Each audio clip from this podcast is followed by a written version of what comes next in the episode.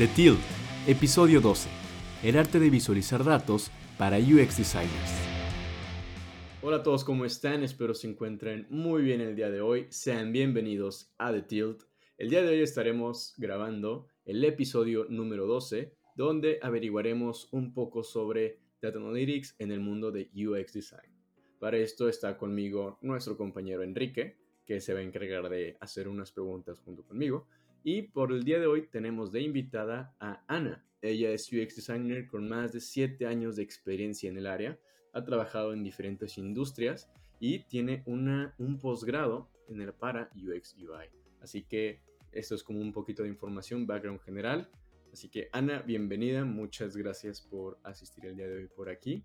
No sé si quieras contarnos un poquito. Eh, no, hombre, gracias a ustedes por la invitación. Este, eh, pues yo feliz de estar aquí. Eh, pues sí, como dices, tengo siete años de experiencia y sí he, estado como en diversas áreas y dentro de, esas áreas pues sí me ha tocado estar como en esta parte analítica, ¿no? De, de, lleno no entré directamente a esto del análisis de datos, pero poco a poco, digamos, me fui interesando y, y pues gracias a eso eh, tengo cierto bagaje, no quiero decir que soy experta ni nada, solo tengo cierto bagaje de, de, del área, ¿no? Yo digo que Ana está siendo muy modesta, yo sí creo que es la experta. No, hombre, no. Pues al menos mejor de mi, más que mi experiencia sí tienes, entonces y yo tengo una, un año. bueno, bueno. Pero bueno, ah, como venimos a saber aquí sobre, sobre diseño y todo eso, pues no sé si quieras empezar, Enrique, con las preguntas para ver qué es lo que nos espera el día de hoy en este capítulo. Sí, gracias. Justo ahorita que Ana nos estaba platicando de cómo, o sea, bueno, de su background, perdón, Quería que nos ahondaras un poquito en esa historia de tu experiencia, Ana, de cómo fue que llegaste a, trabajar en, con visualización de datos. Un poquito de tu historia, decías que has tenido este bagaje, bueno, que si nos puedas contar un poco de ese, de ese, de ese bagaje. Sí, no, bueno, uno de los proyectos que tuve anteriormente era destinado pues a hacer de alguna manera eh, servicios para pymes y una de las soluciones que generábamos este era como este CRM eh, personalizado para cada pyme y la idea era que tenían un, un, CRM tanto móvil como en de escritorio, ¿no? Entonces, de esa manera fue como me introduje un poco a esta parte de las visualizaciones de datos y bueno, ya luego este pues dentro de, de, la misma, del mismo proyecto no solo tenía como este CRM para pymes o para el cliente de alguna manera, sino también dentro de, pues, del proyecto era un, también manejaba como este CRM inter, interno para realizar estas ventas, ¿no? A todos los, digamos, clientes potenciales que tenía en aquel entonces el proyecto y bueno, he evolucionado y pasado a otras, a otros, eh, digamos, proyectos donde ya era como de lleno entrar al área de, digamos, pedían dashboards y la idea era hacer estas visualizaciones de, pues, de datos que arrojara de alguna manera como, como el análisis de la información más rápidamente y visual, ¿no? Para, para independientemente de quién, bueno, de, del usuario final, pero este, pues que les fuera fácil la interacción y, sobre todo eh, cómo obtener los datos finales, ¿no?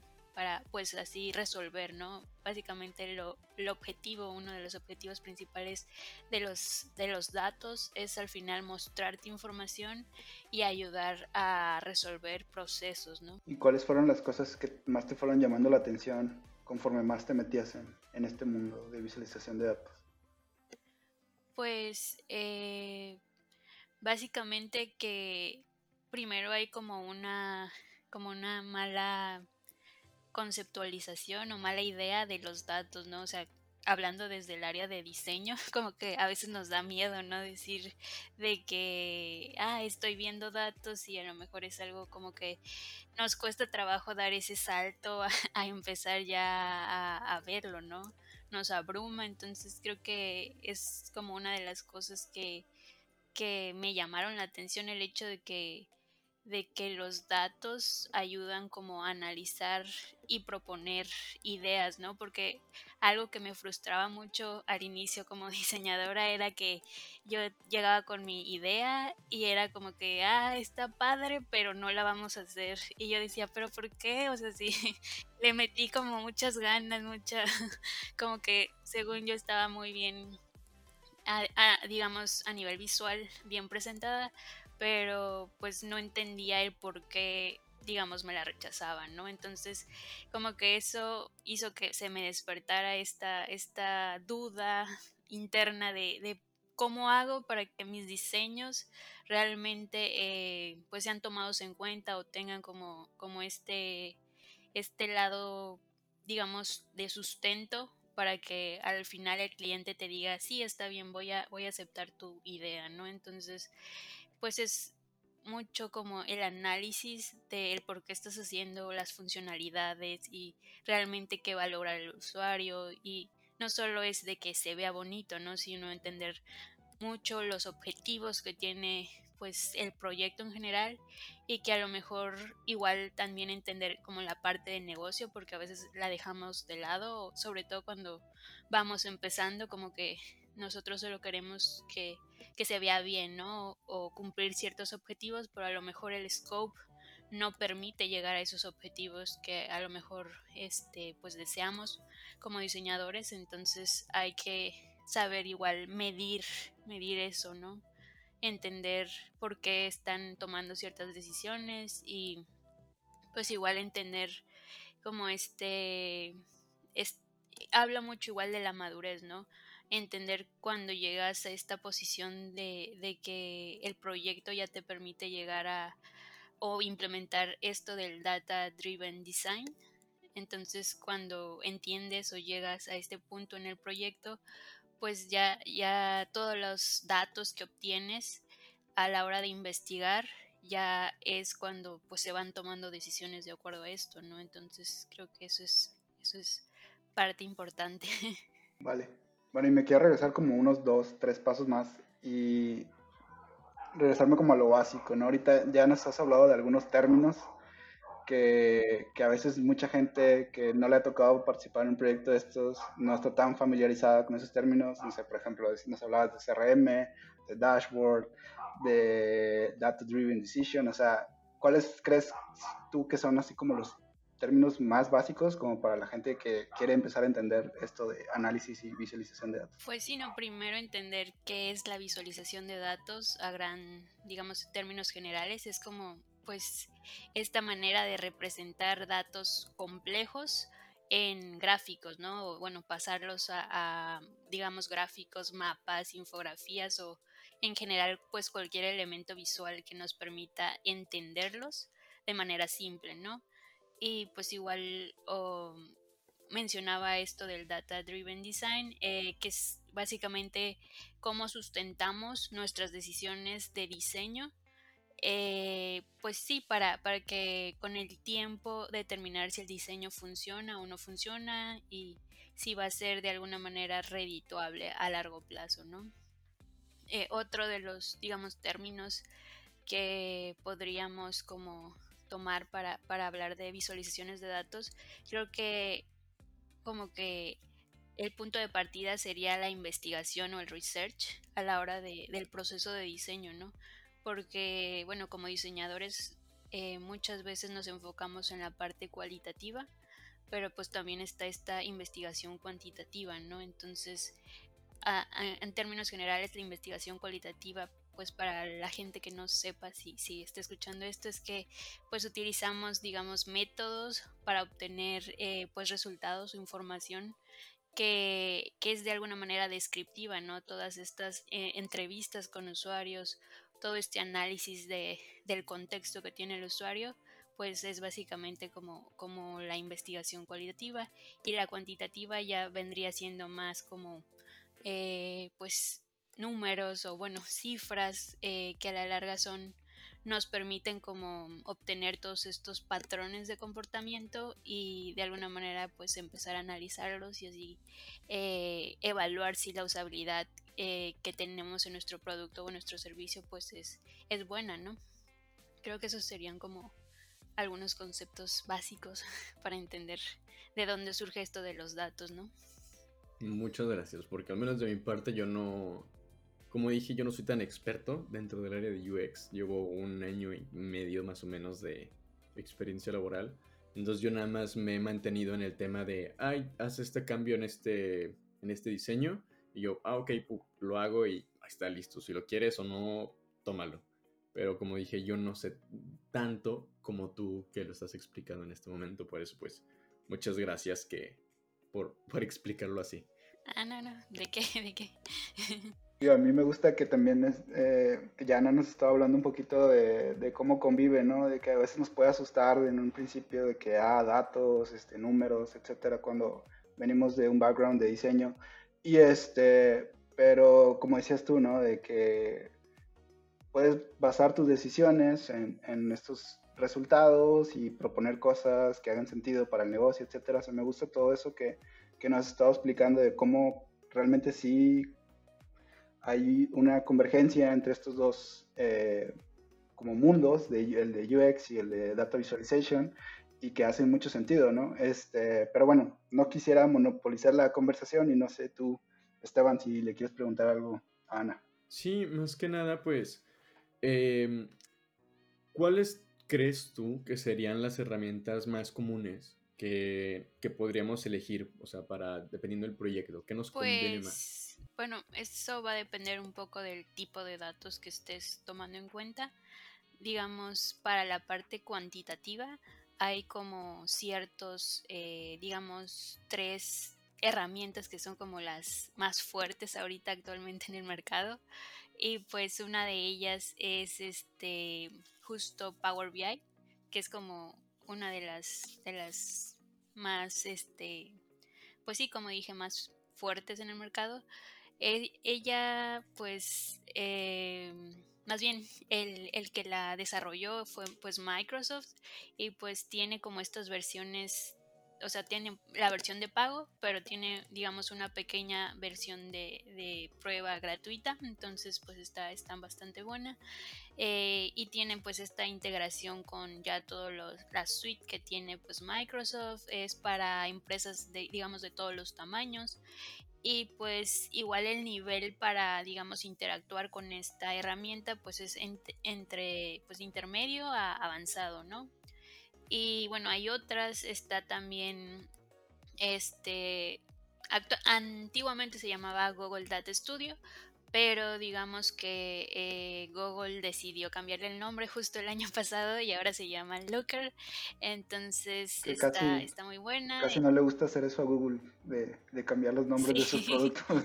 Sí, ¿no? Este, y pues bueno, o sea, lo que tiene esta es que es gratuito, ¿no? Es para justo un poco más enfocado a pequeñas empresas o medianas y pues por lo mismo, ¿no? Es, es más amigable, por así decirlo, su interfase.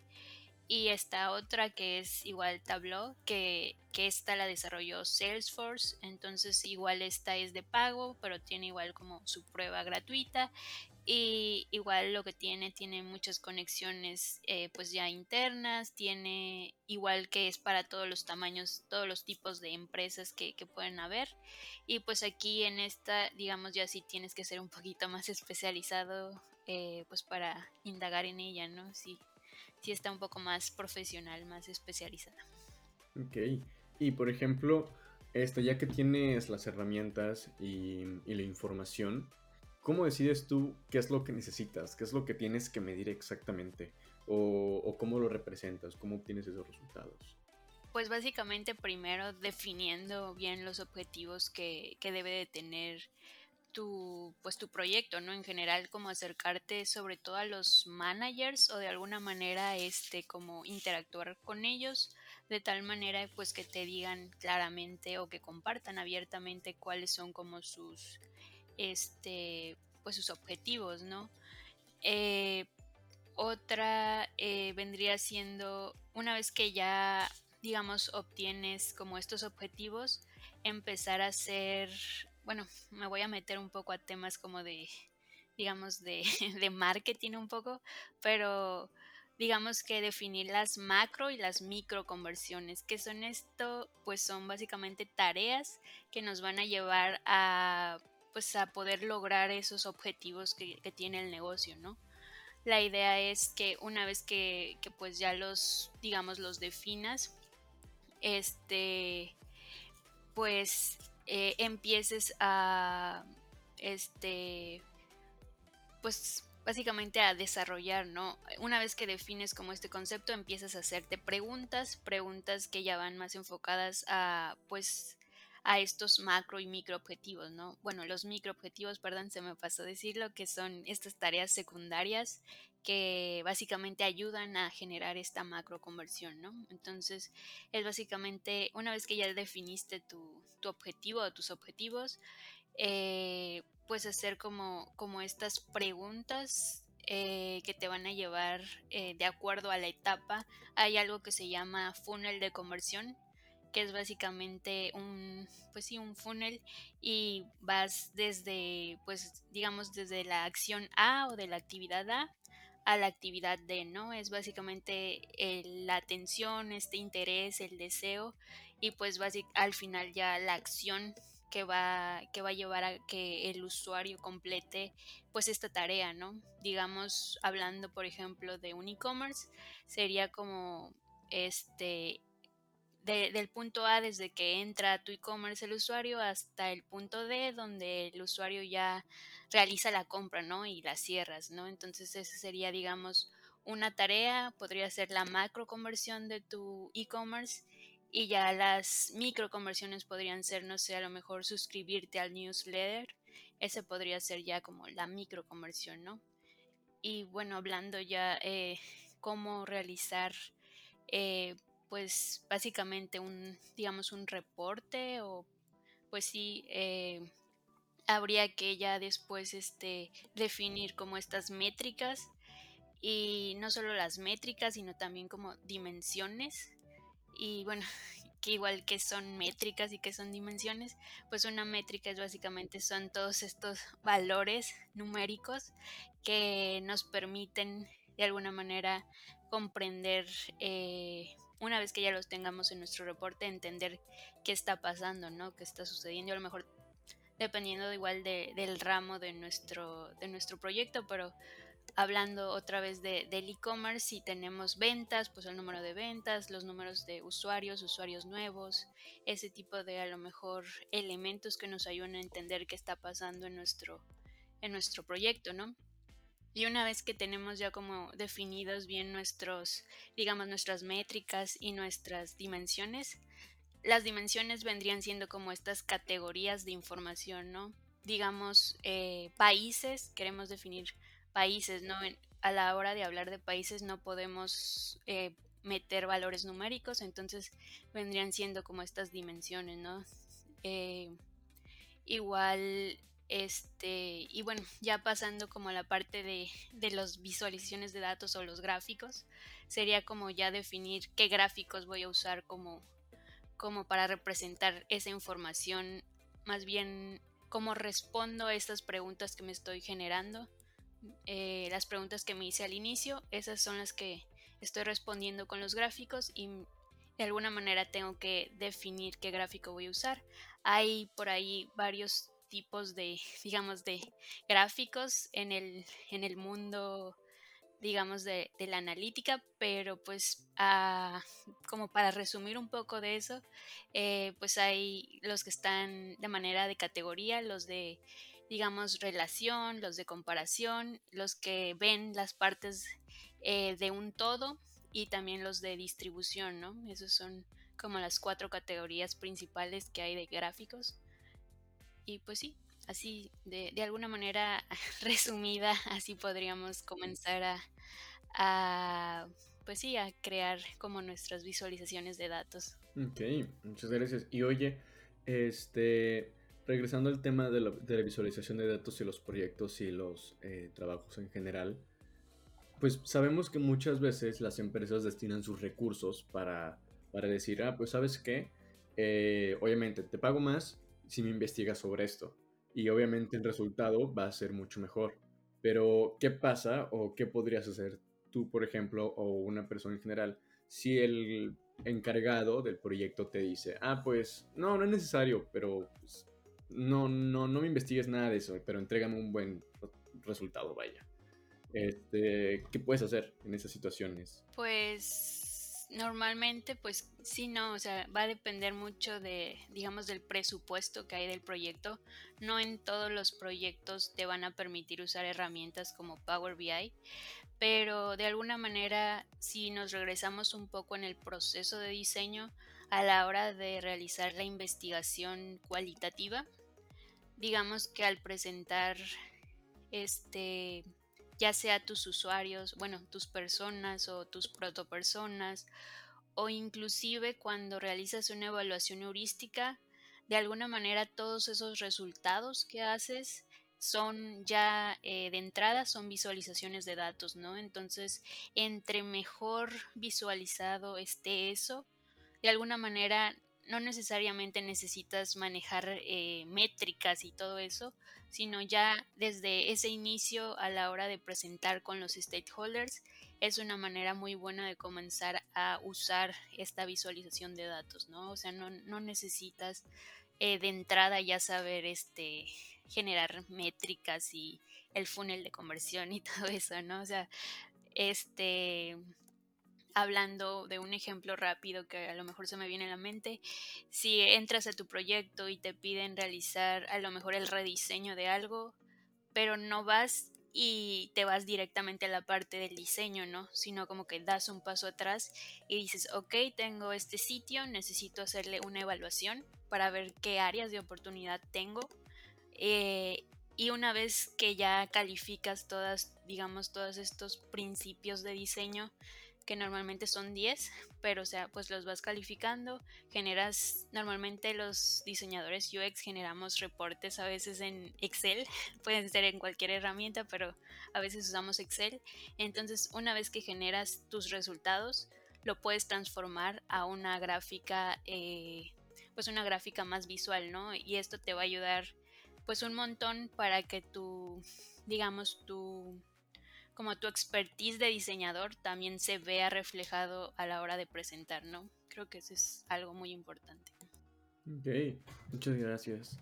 Y además, bueno, como complementando a eso del tema del budget, pues yo supongo, he de, he de creer, que muchas veces quienes no estudiaron diseño o quienes no, no se han enfocado tanto a la parte de la visualización de datos o investigación de datos y todo eso, pues siento que han de tener algunas ideas erróneas o conceptos sobre lo que es. Porque algunos pueden pensar de, ah, no, pues nada más es hacer gráficas y tablas y, ya, ¿sabes? Entonces, ¿cuál crees tú o cuáles crees tú que serían como que los, los mitos o las ideas más equivocadas que pueden tener los o las diseñadores en, dentro de este mundo? Pues creo que uno, o el principal, es este como que la analítica no es su responsabilidad, ¿no? A lo mejor muchas veces caemos en esto de que pues yo solo soy el diseñador y a mí no me interesan los datos o si el negocio está bien o está mal. Yo solo vine a hacer como mi trabajo, entonces creo que ese es el principal, ¿no? Igual si tu enfoque a lo mejor es UI, pues a lo mejor entenderíamos esa, esa parte, ¿no? Pero si tú buscas crecer como diseñador y entrar a esta parte del UX, debes de tomar en cuenta mucho los datos. Y no es que lo tengas que saber, sino que puedes preguntar, ¿no?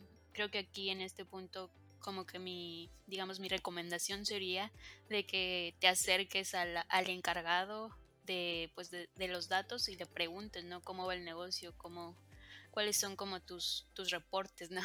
Básicamente, ¿cómo vas? y otro, bueno. Sí, continúa, bueno, Igual tengo que normalmente los datos creemos que solo son números, pero pues como mencioné, eh, igual la investigación cualitativa nos arroja otro tipo de resultados, ¿no? A lo mejor son más descriptivos, eh, contextuales, eh, de percepción, y pues esos también son, al final son datos, ¿no? Debemos de tomarlos en cuenta. Y bueno, igual otro de los, digamos, mitos que hay es que para generar esto del data driven design requieres tener productos terminados, ¿no? Y pues no es cierto, o sea, porque justo pues la parte cualitativa entra desde las primeras fases de, del proceso, ¿no? Entonces no necesitas tener datos, eh, productos terminados, perdón, pues para implementar esto, ¿no? Y bueno, ya eh, rápidamente otro, otro par de, puntos o de, pues sí, de mitos, es que a lo mejor eh, esto de los datos puede matar la creatividad. Normalmente es falso, ¿no? Porque pues realmente al contrario, lo que busca es explotar esta creatividad y resolver, ¿no? La idea al final es siempre resolver y sobre todo eh, pues llegar a abordar estas áreas de oportunidad que encontramos y resolverlas de la mejor manera, ¿no? Y entre más creativa sea la, la solución, pues mejor para, para nosotros, ¿no? Para el proyecto. Y pues igual que las conclusiones a veces pensamos que son objetivas, eh, por mencionar un ejemplo, eh, no sé, imagina que tienes un e-commerce que tiene, no sé, 250 millones de visitas al mes, ¿no? Pero a lo mejor en comparación al año, al periodo anterior, o sea, al mes anterior, eh, pues estas han aumentado, ¿no? Tiene muchas más visitas que el mes pasado, ¿no? Y a simple vista podrías decir, ah, este, pues este e-commerce le va de maravilla, ¿no? pero ya si nos vamos a revisar a lo mejor las ventas, a lo mejor de esas 250 millones solo tenemos 550 mil ventas, ¿no? Y comparadas con el mes anterior, pues a lo mejor han disminuido, no sé, un 60%. Entonces vemos que en realidad no le ha ido tan bien al negocio, ¿no? O sea, independientemente de las visitas, eh, pues las ventas han bajado, ¿no? Entonces, una simple cifra no define el contexto general de, de nuestro producto, de nuestro servicio, ¿no?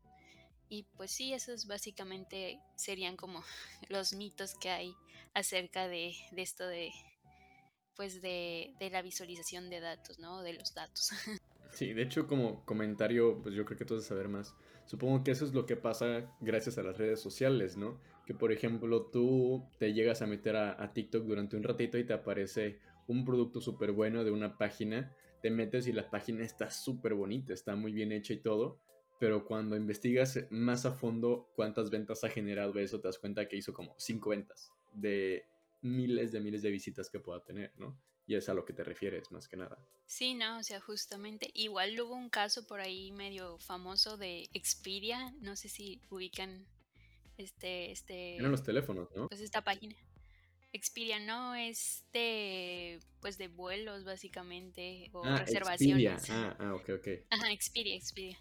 Este, justo en su proceso, o sea, la página funcionaba, ¿no? Todo el mundo entraba y veía y todo, pero en su proceso de pago, a la hora de pues este formulario, eh, tenía como esta parte de, digamos, tienes eh, tu nombre, tu dirección y este, pero venía como, o sea, venía la dirección y luego como que de alguna manera el usuario se perdía porque creía que la dirección era pues al final del banco, ¿no? No, no dirección propia, sino creían que era del banco, ¿no? Entonces esto hacía que perdieran ventas, la gente se salía y, y, pues perdieron así como varios millones por ahí de, de, pues sí, de ventas al final. O sea, digamos, su página estaba bonita y, padre, pero si el proceso al final no, no te permite lograr ventas, que es el objetivo o es la macro conversión, pues al final no. O sea, hay ahí un problema, ¿no? Y hay que resolverlo. Sí. Ah, pues muchas gracias por, por aclarar todo esto. Ya no sé si tengas más preguntas al respecto. Bueno, yo nomás quería como comentar justo con lo, este, con lo que ahorita nos estabas platicando de cómo eh, como UX designers debemos preocuparnos, aunque no seas tú la persona encargada de eso, o sea, como que acercarte con, con la persona que, que, tiene un poco más de, de los números o de, de, las conversiones, etcétera. Este, hay una frase que, que, a mí me gusta mucho, que luego no sé bien, no sé si tú la conoces, Ana, pero de que luego no sé bien quién la, quién la dijo, porque He visto ahí varios nombres, incluido Yoda de Star Wars, pero es de que lo que no se mide no se puede mejorar. y es algo que me gusta mucho porque pareciera que luego, como dices, el ejemplo que nos dabas. De que pues hay que rediseñar esto, ¿no? Y de que no, y que no te vas nada más sobre la así.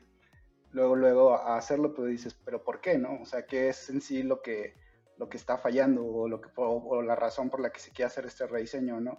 Y cuando ya empiezas a a, este, a conocer más, perdón, o sea, de, de, esto, de que no, pues es que esta parte del proceso no está funcionando por esto, pero cuando ya hay una métrica que te informa de eso, o sea, como que es más fácil identificar las áreas de oportunidad, como nos decías, y a mí me encantó eso que dices que no mata la creatividad, porque realmente eh, yo estoy de acuerdo contigo, o sea, eh, de alguna forma alimenta la creatividad porque te pone a pensar cómo resolver esas situaciones, ¿no? O sea, cuando cuando los números este, nos están dando, etcétera, saber de que, perdón, eh, indagar y tratar de, ver cómo puede resolver esa situación. ¿no? Entonces realmente creo que al contrario, alimenta la creatividad.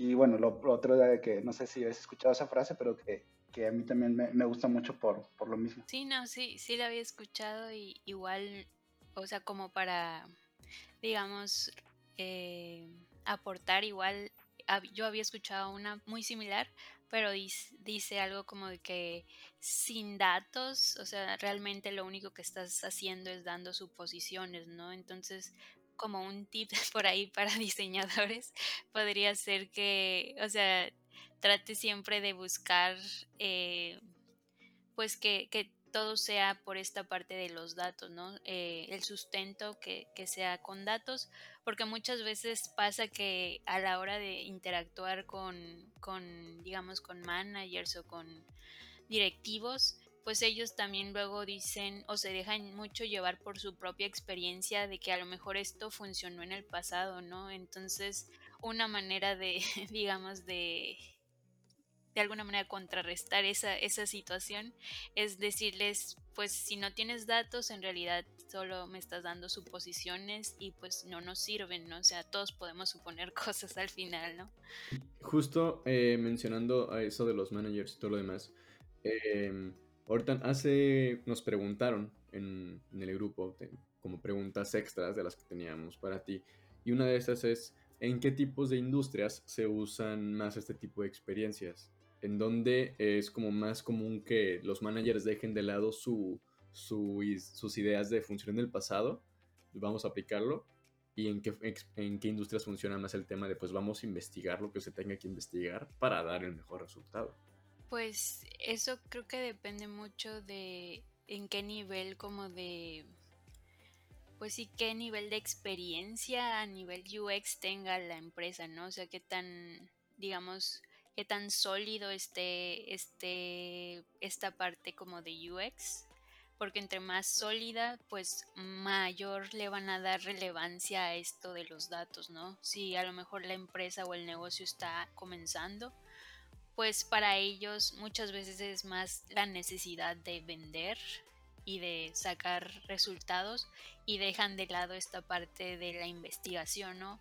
Y al final de cuentas, desde mi punto de vista, pues están perdiendo, están perdiendo como ese, digamos, todos esos hallazgos que nos da el research y demás, están perdiendo de lado pues algo muy importante, ¿no? Algo que al final, a largo plazo, les va a traer mejores resultados que, que si se dejan llevar por sus, por su intuición o por sus, su experiencia previa, ¿no? O sea, es, es más importante eso, ¿no? Sí, muchas gracias. Chan, no si tengas. Sí, Ahí, este, exacto, traemos, como decía Esteban, preguntas que mm, recolectamos de nuestro público de Tilt, entonces, Ana, las vamos a compartir. O bueno, te voy, que voy a como conjugar algunas que se parecen. Este, que es sobre como las mejores prácticas, eh, qué cosas debes de considerar al momento de diseñar dashboard y gráficos de visualización de datos. Eh, pues creo que una de las principales, o sea, ya de entrada como definir eh, básicamente el tipo de reporte que, vas a hacer, ¿no? Porque hay por ahí, pues en el mercado, bueno, a nivel ya analítica hay diversos tipos de, pues de reportes y creo que definir ese eh, pues es uno de los principales, ¿no? Hay, digamos, cuatro tipos de reportes que hay. Está el dashboard, que es normalmente el que mucha gente confunde y a todos les llama dashboard, pero está como este dashboard o panel.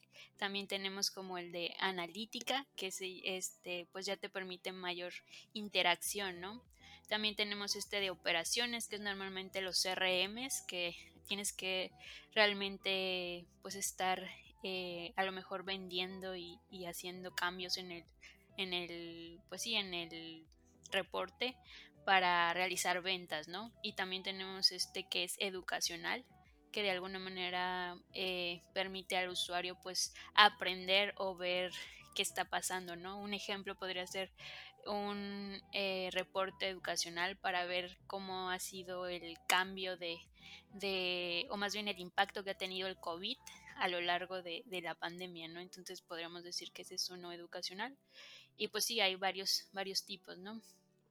Igual otro es primero eh, definir también el tipo de dispositivo al que va dirigido, ¿no? Porque todos estos reportes que les acabo de decir pueden ser ya sea para mobile, para desktop o para, para tablet, ¿no? Entonces definir igual qué tipo de dispositivo. Igual, eh, pues de alguna manera, este, pues cuál va a ser como tu layout o esta retícula que debes de usar como, como diseñador, los módulos que, que vas a, usar.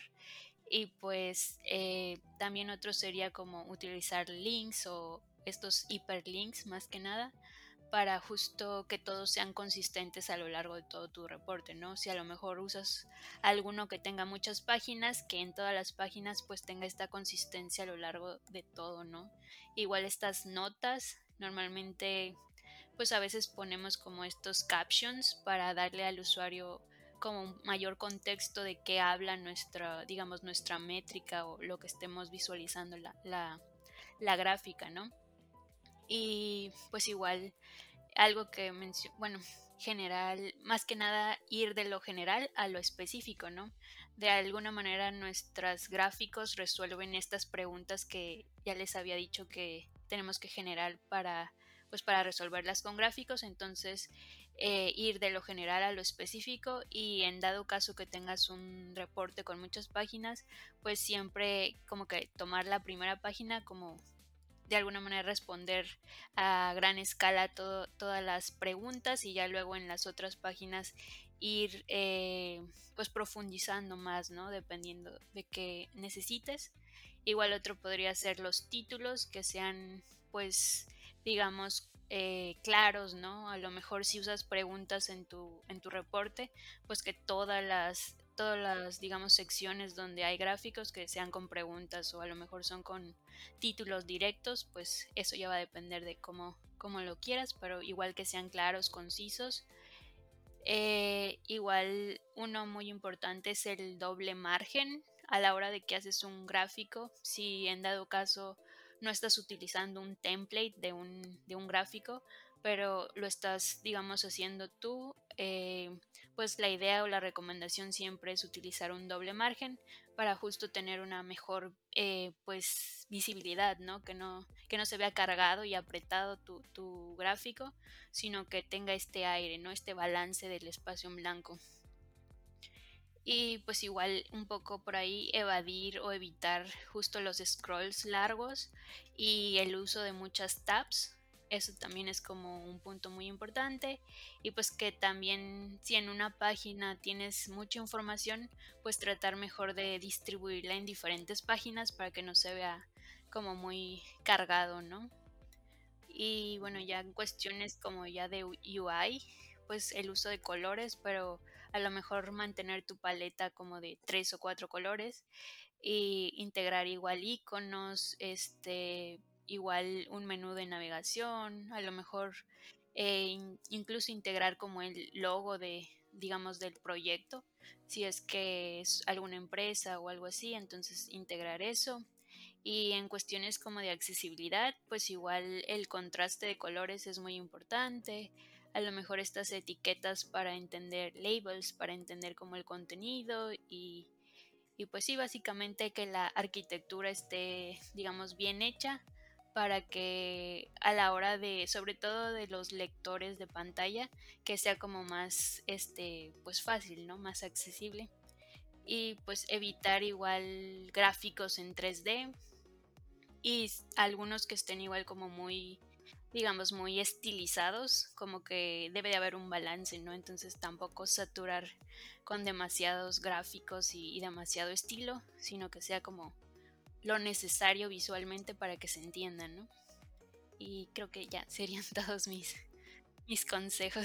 No, pues fueron muy buenos consejos. La verdad fue como, cada vez que ibas añadiendo, añadiendo uno, era como, no, pues tiene bastante sentido. Es como cosas que tal vez no consideremos que tengan como, que sean como tan relevantes o tan importantes. Es como, ah, oye, pues sí es cierto, no puedes scrollear tanto porque si no la persona se va a fastidiar y se va a salir. Ay, oye, elementos 3D te van a distraer bastante más de lo que de lo que nos va a ayudar a que atraigan a las personas. Entonces, pues, la verdad son consejos muy buenos y muchas gracias por, por mencionarlo. Y yo nada más quería decir, pues, antes que nada, gracias por haber venido al, pues, haber aceptado la invitación para venir a platicarnos todo esto aquí al, al programa. La verdad, yo considero que fueron consejos y fueron información muy buena. Entonces, pues muchas gracias por eso. Y aunque Ana no, aunque tú no lo reconozcas, yo sigo diciendo que Ana es nuestra experta y estamos muy felices de que te hayas podido unir a este episodio. gracias, gracias. Ana, ah, nos ampliaste bastante el panorama, eh, se podría decir. Qué bueno, qué bueno. Y, y, no creo que solo a mí siento que las personas que puedan llegar a estar escuchando esto en algún momento se van a quedar como de, no, pues, ¿sabes qué? Esta mujer tiene razón, tiene razón. Qué bueno, ¿no? Ese es, ese es el objetivo, ¿no? Ayudar y que, digamos, crear conciencia y compartirla, ¿no? Ese es el objetivo. Pero muchas gracias. Entonces, pues no sé si quieras decir un último comentario antes de, antes de irnos. O sea, muchas, muchas gracias. Y este, y pues en general como que siempre intenten o busquen al responsable de la analítica aunque ustedes no lo manejen y pues de esa manera como que sustenten bien sus, sus diseños, ¿no? Para que no, no les pase como, como me llegó a pasar a mí, de que me, me bateaban mis diseños porque no estaban bien sustentados, ¿no? Entonces creo que ese sería como mi aporte o lo que me gustaría que se llevaran de, de aquí. Pues muchas gracias. Igual, Enrique, muchas gracias por acompañarnos el día de hoy en estas preguntas. Y pues creo que aquí es donde termina el capítulo, porque si no nos estamos pasando de tiempo. Pero pues muchas gracias a todos por haber venido el día de hoy y por habernos escuchado en este capítulo, que fue el número 12. Yo soy Esteban. Yo soy Enrique. Y nuestra invitada Ana, y mucho gusto. Y nos vemos en el próximo capítulo de The Team.